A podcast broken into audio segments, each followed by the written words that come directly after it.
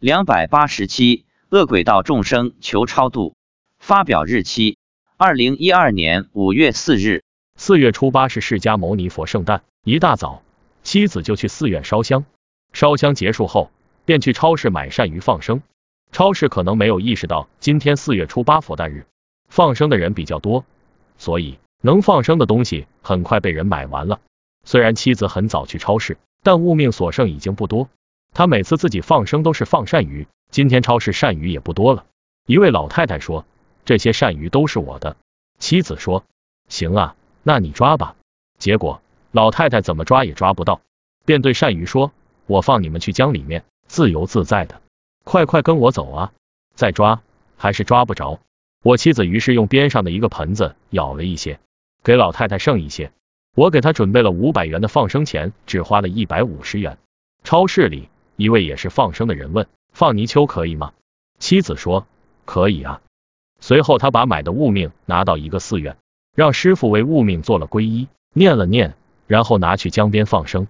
在寺院，师傅为物命做皈依时，他有意识的想了两个人，一个是认识十几年的老朋友，今年快七十岁了；另一个是认识两三年的新朋友，将近六十岁。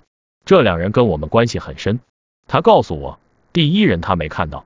第二个人一看就出现在自己的眼前，他伤感的说：“我以前想看都能看到，但这次看不到阿姨，她今年可能会走。”他说：“以前每到这种大的日子，阿姨都会打电话，或者跟他一起去，或者交代我妻子帮他烧香或放生。但这次四月初八没打电话，也没有消息。晚上吃饭时，我问妻子：今天在寺里烧香有没有看到什么？妻子说：每个殿的佛祖都对他微笑。他说。去年四月初八时看到的佛祖却是在流泪，为什么？我说，你去年不是说了吗？你问佛祖为什么流泪，佛祖说众生太苦了。妻子说，今天为什么笑呢？我说，可能因为我们精进修行，发菩提心，度了这么多的众生，佛祖高兴了。我说，放生时有没有看到什么？有佛菩萨来加持吗？他说，看到很多恶鬼。我问，恶鬼什么样？他说：“牙齿尖尖，眉毛朝上长，肚子大大，脖子细细，黑乎乎一大片，吵吵闹闹的，争执不休。”我问：“他们在吵什么？是不是争着想要东西吃？”妻子说：“他们说要你去度他们。”我说：“他们不是平时来听法的鬼，他们也知道我们。”妻子说：“是的，他们知道。”我说：“好啊，我希望他们都能得到超度。”妻子说。不要乱讲，他们是想拉你去。我说这样啊，那他们没这个能力吧？如果有坏心，韦陀菩萨会一棒子打破他们的头。过了一会儿，妻子说韦陀菩萨想把他们带到普陀山观世音菩萨那儿去。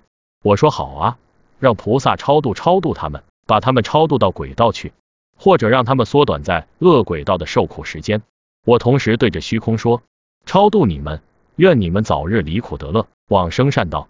第二天，我又问妻子，昨天说的恶鬼道众生有没有去普陀山？他说没有。我问，超度你们，愿你们早日离苦得乐，往生善道有没有用啊？妻子说有用。我说有什么用？有人被超度了吗？他说是的。我说超度了多少了？答三分之一。